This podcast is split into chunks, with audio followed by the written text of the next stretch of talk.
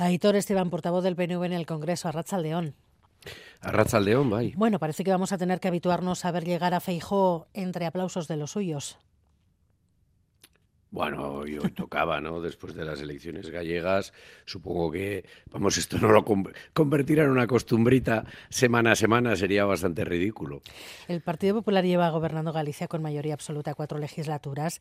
Haber vuelto a ganar el domingo le está dando para relanzar el discurso de legislatura fallida. Ve a Feijó yendo más allá, forzando, por ejemplo, una moción de censura. Bueno, es evidente que está claro que la, victoria del Partido Popular ha sido rotunda. 47% de los votos mm, no lo saca cualquiera. Eh, y, menos ya por, quinta vez, ¿no? Eh, es una mayoría absoluta que es difícil de conseguir en cualquier circunstancia y eso, bueno, tiene un mérito. Ahora bien, de ahí a decir que pueda presentar una, una moción de censura, la presentará, pero yo creo que visos de sacarla pues no tiene, porque es que los números no dan, eh, no dan sin, eh, no, no tiene posibles aliados eh, y, que pudiendo y no puede prescindir de, Vox, ¿no? Por lo tanto, bueno, pues es que podrá presentar la, moción, pero sacarla adelante me parece que no. Se ha interpretado que cuando Feijó reconoció en público que no veía a Puigdemont condenado por terrorismo, cuando apoyó los indultos, lo que estaba haciendo era renovar la oferta de Junts. ¿Puede, la oferta a Junts, ¿puede haber algo de esto? Pues no lo sé, o igual simplemente se le escapó, ¿no? En una conversación informal más distendida, pues igual no tenía intención, ya ha salido y luego podemos hacer todos mil interpretaciones, ¿no? Eh, pero evidentemente, si en un momento determinado eh, necesita Junts y los votos del Junts, pues eh, claro, claro que el PP va, va, a hacer algún movimiento, no tengo ninguna duda, porque en el fondo todos sabemos eh, todos sabíamos que, esto tenía que acabar en, una amnistía y que tenía que acabar, bueno, pues eh, digamos reintegrando en la política eh, diaria normal a, los líderes eh, nacionalistas catalanes. Eh, que haya sucedido ahora, bueno, por las circunstancias de las mayorías que necesitaba el Partido Socialista, pues igual se haya adelantado un poco, pero que fuera uno u otro, esto tenía que acabar así, uno u otro quiero decir en el gobierno del Estado. Al final esto tenía que acabar así, está claro. Ustedes hablaron con él cuando fijó buscó su voto para la investidura, les habló de políticas territoriales. Fue por entonces cuando dijo que había que buscar un encaje al problema territorial de, Cataluña. No, eh, recuerde que nosotros le dijimos desde un primer momento que, estando Vox en la ecuación no teníamos nada que hablar. Hubo únicamente una, una reunión que es conocida, eh, que se hizo por, pues por cortesía, porque claro, eh, insistían tanto que por lo menos para que no pareciéramos mal educados, que fue breve, que la que participó sí Fijó y, y Ortuzar, pero no se estuvo hablando de, de nada eh, concreto, ni que a mí me consta que, que, hiciera bueno, pues planteamientos eh, territoriales, porque desde un primer momento ya le dijimos que no podíamos entrar en, en negociaciones. ¿Sabremos alguna vez lo que les ofreció? bueno, eh, pues, pues, no tiene por qué saberse, pero sí es verdad que hay un momento, fueron muy insistentes, ¿no? porque no solo era eh, digamos, eh, una persona, mm, la, interlocutora, pero sí que había algunos interlocutores, digamos, relevantes y desde el primer momento se les decía, cuando se cogía el teléfono, pues que, que no, que no había nada que, negociar, que no podíamos entrar, pero bueno, ellos sí que iban eh, diciendo lo que estarían dispuestos, ¿no? Y bueno, pues la verdad es que sí, eh, fue una oferta que más de uno se sorprendería que el, que el PP, sobre todo con el discurso que está llevando adelante, pues, pues hiciera, ¿no? Pero no, no tiene por qué saberse porque estas conversaciones, y creo que la confianza entre el partido se teje eh, bueno, pues hablando, hablando en privado, si es que no va a ningún sitio y, no, podía ir y no iba a ir a ningún sitio. Hoy decía Pedro Sánchez que las elecciones serán cuando tocan en 2027, que piensa estar ahí cuatro años. ¿Usted eh, piensa que esto va a ser así? Bueno, yo creo que el presidente del gobierno está obligado a, manifestarlo, a decir que esto va a ser así, que, va a, durar la legislatura cuatro años. Hombre, yo no tengo la certeza total, pero lo dudo mucho. A mí me parece que es muy complicada esta legislatura y en la medida en, que, en la que bueno pues determinadas coyunturas electorales se puedan aproximar eh, bueno pues pues seguramente la tensión será grande eh, y puede haber desencuentros. Y aquí y como dijo el Endacari Urcuyu, basta con que se desmarque un solo grupo político para que ya las cosas no, no, salgan adelante. ¿no? Por lo tanto, en esta coyuntura es muy difícil que dure cuatro años, pero bueno, vamos a ver qué es lo que sucede. El 7 de marzo, si no hay acuerdo sobre la ley de amnistía, ¿se marca el principio del fin?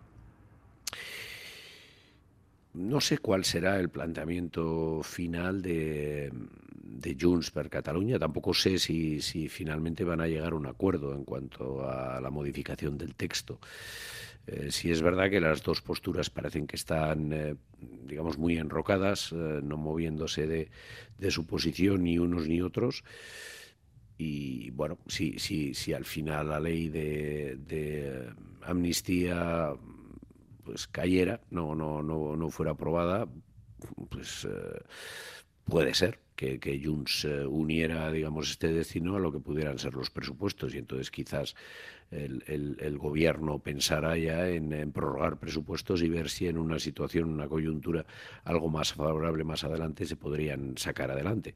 Pero bueno, quiero pensar que va a haber un acuerdo de, en, en, el tema de la ley de amnistía entre esos dos partidos y, uh, y que luego a continuación pues va a haber un proyecto de presupuestos que se pueda que se pueda aprobar porque evidentemente sin ese instrumento uno puede aguantar un año pero sin aprobar eh, pues ni un presupuesto es imposible que dure una legislatura esto claro. Estos primeros presupuestos de la legislatura se están negociando ya los están negociando ya ustedes. Qué han puesto qué ha puesto el PNV sobre la mesa bueno, pues, pues estamos hablando temas eh, que, que, que, conciernen eh, muy directamente a Euskadi, ¿no? En, termo, en términos de pues de calidad de vida y de, y de, inversiones, etcétera, etcétera, ¿no? Entonces, bueno, todavía yo creo que no es el momento de, de hablar. Vamos a ver si, si vamos avanzando. A nosotros nos gustaría también, bueno, pues que que, determinados asuntos no tuvieran que ser ni siquiera objeto de una enmienda del Partido Nacionalista Vasco, sino que ya el, gobierno asumiera que, debe actuar de determinada manera y que lo incluyera en el, en el propio proyecto. ¿no? Vamos a ver eh, cómo avanzamos. Por ahora, bueno, las sensaciones son, son buenas, son favorables, pero, eh, pero, pero yo creo que todavía es pronto. Mm. ¿Por qué aconsejaba usted hace unos días que se frenara el ímpetu legislativo? Bueno, pues porque lo único que hacen es eh, actuar, eh, sobre todo desde los eh, desde los ministerios de sumar, pero bueno, en general, al final la responsabilidad es del presidente y de, de todos, ¿no? Lo que están haciendo es lanzar eh, los proyectos de ley que tenían eh, enfocados dentro de su programa electoral conjunto eh, en una legislatura como la anterior que era diferente, en la que siempre tenían margen. Eh, pero es que aquí eh, lo único que hacen es, sabiendo que los votos de todos son necesarios, pues es, eh, en vez de pactarlo antes, cerrarlo antes y ver si tenemos eh, discrepancias o no en los textos, nos los lanzan aquí y entonces otra vez uno tiene la sensación de que la llevan un poquito a rastras, ¿no? Porque eh, estas cosas no se hacen así. Si tienes unas, una serie de partidos que intentan, bueno, que han apoyado la investidura eh, y que intentar sacar a la legislatura adelante, eh, lo lógico no es que tú vayas con tu programa, sueltes esto aquí y punto, sino que antes lo intentes pactar y lleves un tema que, bueno, a pesar de que no pueda ser al, al 100% al gusto de todos, pero que, que vaya bastante consensuado, ¿no? Y sin embargo, pues nos encontramos con, con proyectos que, que no están hablando El último fallo del Supremo anulando el traspaso a Navarra de la competencia de la gestión del tráfico es solo una cuestión de forma. No, no, no. A mí me preocupa mucho, sinceramente. Me parece que es que eh, la interpretación que ha hecho el Tribunal Supremo en esta sentencia difiere mucho con respecto a la foralidad difiere mucho de lo que había sido su, la jurisprudencia que había marcado hasta la fecha. ¿no? Eh, además, en el caso de bueno, ambas, tanto la Comunidad Autónoma Vasca como la Foral Navarra, basamos nuestro derecho y el Estatuto en la disposición adicional primera, pero es que la propia existencia de la Comunidad Foral de Navarra está basada, así lo dice el mejoramiento, en, el propio, en la propia disposición adicional primera. Entonces, en un tema además tan evidente como es el de tráfico, ¿no? yo me acuerdo de chaval de ver a los forales en, en las carreteras carreteras de, Navarra, que por cierto tenían concierto económico y dábamos menos botes con los coches cuando entrábamos en territorio navarro. Eh, pero claro, es que los navarros han tenido esta competencia de tráfico mm, de forma tradicional, crearon un cuerpo en 1926, eh, cuando la policía foral ya empieza a depender de, para todos o da servicio a todos los departamentos de diputación, es de carreteras de donde lo sacan. Vamos, mm, es que algunas cosas se pueden poner en cuestión de si podrían entroncar con algo eh, que tuviera que ver con la foralidad, pero este tema es claro, ¿no? Entonces, que venga ahora el tribunal y te diga, no, no, es que tiene que poner expresamente tráfico en, el mejoramiento. Bueno, eh, estamos sufriendo las consecuencias de la estrategia catalana en la discusión del estatut. Eh, no, esto es eh, un cambio que tienen los tribunales en los que cuando no les gusta una cosa, pues eh, tiran de, un poquito de la sentencia del estatut. ¿Qué hicieron los catalanes? Los catalanes, como veían que les estaban quitando competencias, dijeron, vamos a hacer una lista interminable, ¿no? Muy precisa de competencias, Entonces, ahora que han empezado algunos tribunales a interpretar, a pues si no está en el estatuto expresamente, tú no lo tienes. Claro, nuestro sistema, el vasco, la comunidad vasca y el de Navarra, se basa en otro concepto. Se basa en títulos más amplios eh, en los que pueden entrar, o sea, los bordes, digamos, de ese título no están tan claros, sí el núcleo, y luego, en función de la foralidad, lo vas ampliando, vas interpretando, integrando cosas. Este tema del tráfico es clarísimo. Claro, pero ahora nos, han reducido la foralidad con esta sentencia a la nada y dicen, no, no, es que tiene que decirse expresamente en el estatuto. Conceptualmente es un cambio y es muy peligroso en términos de, de autogobierno. Yo creo que los navarros lo deberían tomar muy en serio. Desde luego nosotros eh, nos lo tomamos como partido y creo que la comunidad autónoma vasca también ha tomado nota.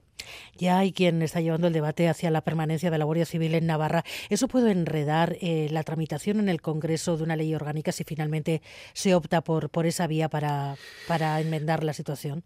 Pero a ver, una ley orgánica al final lo que supondría, una del 153, lo que supondría es que eh, la competencia la sigue teniendo el Estado, pero bueno, digamos, se le deja a Navarra hasta que las, hasta que las Cortes decían que se lo quitan.